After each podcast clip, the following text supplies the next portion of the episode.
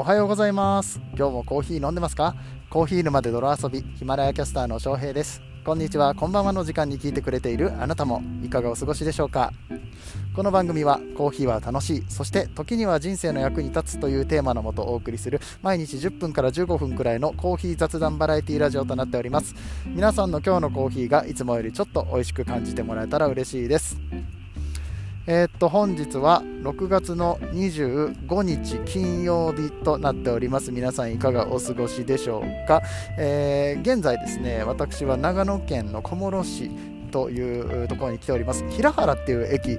があるんですけどね、あのそこで電車を待っているっていう状態でございます、うん、あの以前からお伝えしている通り明日26日は僕のトークイベントで東京に行くんですけれどもその前に、え丸山コーヒーさんにねあの寄っていこう。丸山コーヒーさんによるのとあとあのあれだサイフォン堂っていうね中山サイフォニスト以前も紹介させていただきましたがこの中山サイフォニストのお店に遊びに行こうということで、え、こちらの小諸市の方に来ているんですけどもね見事に電車を乗り遅れました。目の前で本当に目の前で。いやびっくりするわ。あの50メートルぐらい目の前でカンカンカンカンいやもうちょっともうちょっとごめんごめん50メートルはちょっと言い過ぎた。200メートルぐらいはあった。ちょっとでもね走れる状況じゃなかったんだよね。あの道もあんまり良くなくてさ、あの長野県って暗いのよ、もう何せ道が暗くって道ちょっと間違えたりとかしてさ。であの結局ちょっと遅れちゃった関係であの今ホームで次の電車を待ってるんですけども次の電車を待ってる間に、えー、ボイシーを録って、えー、そして今あのヒマラヤを録っているっていうような状況なんですね。はい。ああれ？電車来たかな？電車来たっぽいな。じゃあちょっとあのあれですね。あのここら辺で1回オープニングは終わっておいて、えー、本編に入っていきたいと思います。ああのカエルのギョコゲコ音うるさくてごめんね。はい、えー、じゃああのいい音でえー、オープニングコール、あ、待てよ、オープニングコール、せっかくするんだったら逆にあれか、あのこのゲコゲコが入った状態でスポンサーコールいきましょうか。はい、それでは本編やってまいりましょう。この放送は、歴史とか世界遺産とかを語るラジオ、友沢さんの提供でお送りします。はい、ということで、場面は切り替わりまして、ホテルからお送りしております。えー、疲れた。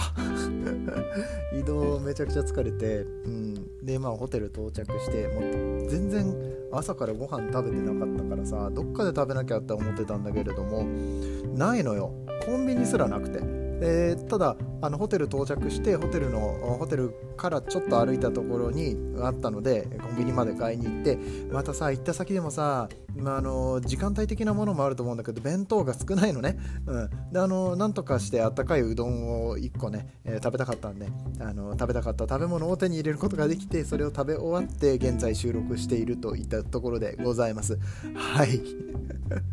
えー、まあだいぶイレギュラーな感じで収録させていただいておりますけれども毎週金曜日は豆知識のコーナーとなっております。コーヒー、えー、豆だけに豆知識、えー、っていう話なんですけれども、うんと、何の話をしようかと思ったんだったっけ？ほら疲れてるからさ。あの出てこないっていうことがねもうやばいですね、えー、でもこれあの早く収録を終わらせて僕は温泉に行かなきゃいけないので、はい、なんと温泉付きの旅館なんですね、えー、で温泉を楽しみにしているから 今日の疲れを取らないといかんのや。もう今日のあの疲れをね取るために温泉に行くために頑張って収録していきますよ。で豆知識。えっ、ー、とちょっとねショートバージョンでやらせていただいてるってこともあってあの簡単なお話をしたいと思うんですけれども。あの皆さんコーヒーの主原料って何か分かりますか？コーヒーの主原料じゃねえや。あでも主原料でいいか。何を言ってるんだね、僕は。だいぶね、お疲れの様子なんですけれども、えーとまあ、普通にあのドリップコーヒー飲むときにね、あのコーヒー豆の成分って全体の1%とか2%っていう話はご存知でしょうか、うん、あのほとんど水なんですね。水とかお湯なんですよ。ってことは、お湯が美味しくなかったらコーヒーは美味しくないわけです。でこの、えーまあ、美味しい美味しくないの基準っていうのがある程度ありましてとそれはね硬度っていうものがあります、えー、お水には硬度うんと硬水とか軟水とか言いますよね、うん、なんか多分だいぶ昔にそういうお話したことがあるような気がするんですけれどもこのいい感じのミネラルが入っていてかつバランスがよくってなんだけれども軟水がいいとされています。基本的に、まあ、これは紅茶とかでもそうなんですけれども軟水の方がコーヒーの成分が出やすいっていうのがあるみたいですね、うん、あのただしまあちょっとこれに関してはもっとあの詳しい話をするとあのコードの中にもね絶対コードっていうのがあってマグネシウムとかカルシウムっていうのがあってマグネシウムの量が多いとどういう成分が出やすくてみたいなのはあるらしい、うん、からあの一概に軟水だったらあのコートゼロだったらいいかって言ったらそういうわけでもないみたいなんだけども基本的にはこの味のねあの出る感じとしては軟水がいいらしいんですよね。これ結構さ僕さ今気づいたんだけど壁薄いかもしれない。大きい声で喋ってたけど、大きい声で喋ってたけど、隣の人とかいたらどうしよう。めっちゃどんどんとかされたらどうしよう。ね、ほんと怖いわ、壁ドンとか。うん、えっ、ー、と、なんで、ごめんなさい。ちょっとね、ボソボソ喋るよ。うん。で、えー、今更ね、今更ボソボソ喋るよ。で、そのコードの話なんですけどね、えっ、ー、と、今僕は、えー、長野県の小諸市というところにいまして、えそこには丸山コーヒーさんの、え焙煎所があるんですね。で、えそこの焙煎所では、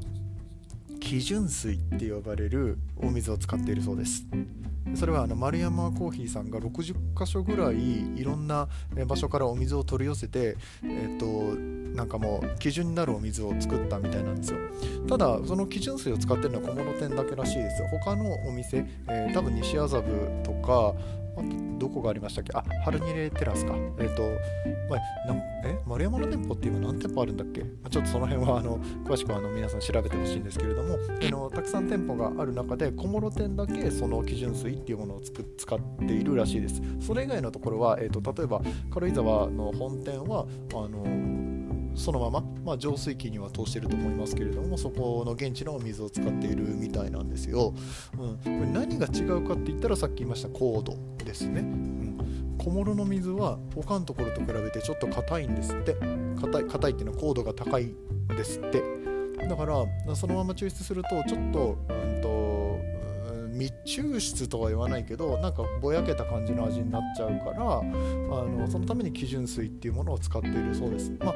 当然あの他の店舗とお水が違うので他の店舗と全く同じ味になるかって言ったらならないんですけれどもこの基準水っていうものを使うことによって丸山コーヒーさんが出そうとしている味にもっと近づけることができてなんだったら結構うん